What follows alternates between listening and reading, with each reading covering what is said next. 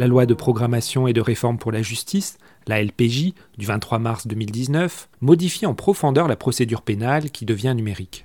Flavien Fouquet, vous êtes magistrat au ministère de la Justice. Comment cela se passait-il avant la loi de programmation justice? Avant cette loi, les procédures pénales étaient réalisées et conservées dans un format papier.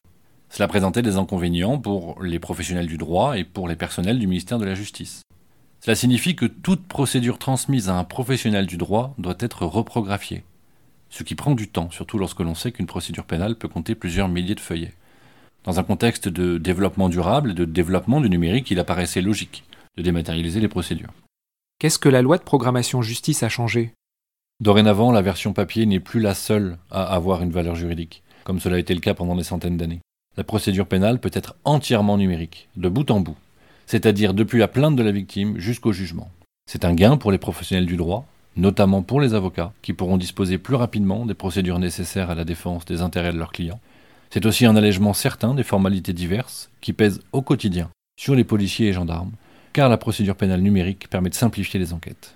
C'est enfin un gain pour les agents du ministère de la Justice qui ont des missions d'archivage, de manutention et de reprographie. Ils pourront gagner du temps et se recentrer sur le cœur de leur mission.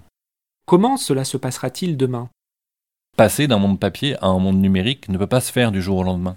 Cela nécessite le développement de nouvelles applications informatiques, l'adaptation des méthodes de travail, et un accompagnement fort des professionnels du droit et des personnels du ministère de la Justice. Deux tribunaux, celui d'Amiens et celui de Blois, expérimentent depuis un an cette nouvelle manière de travailler. Le premier bilan de l'expérimentation de la dématérialisation des procédures pénales dans ces tribunaux est très positif. Dans ces deux juridictions, plusieurs milliers d'affaires ont été traitées de manière numérique. En d'autres termes, ce qui paraissait impossible il y a quelques années devient une réalité. Cette interview s'inscrit dans la série Pour vous la justice progresse. Pour en savoir plus, justice.gouv.fr.